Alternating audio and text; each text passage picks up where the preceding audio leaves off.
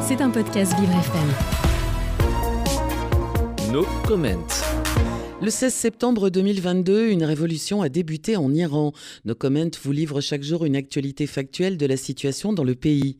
Les premières mesures de la République islamique contre le non-respect du port du voile obligatoire sont effectives. 137 magasins, 18 restaurants et salles de réception fermés à travers l'Iran pour ne pas avoir prêté attention aux avertissements précédents, source AFP.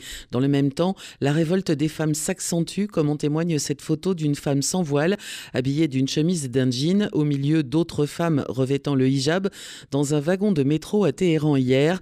Photo illustrant le podcast à réécouter sur vivrefm.com dans quelques minutes. C'était un podcast Vivre FM. Si vous avez apprécié ce programme, n'hésitez pas à vous abonner.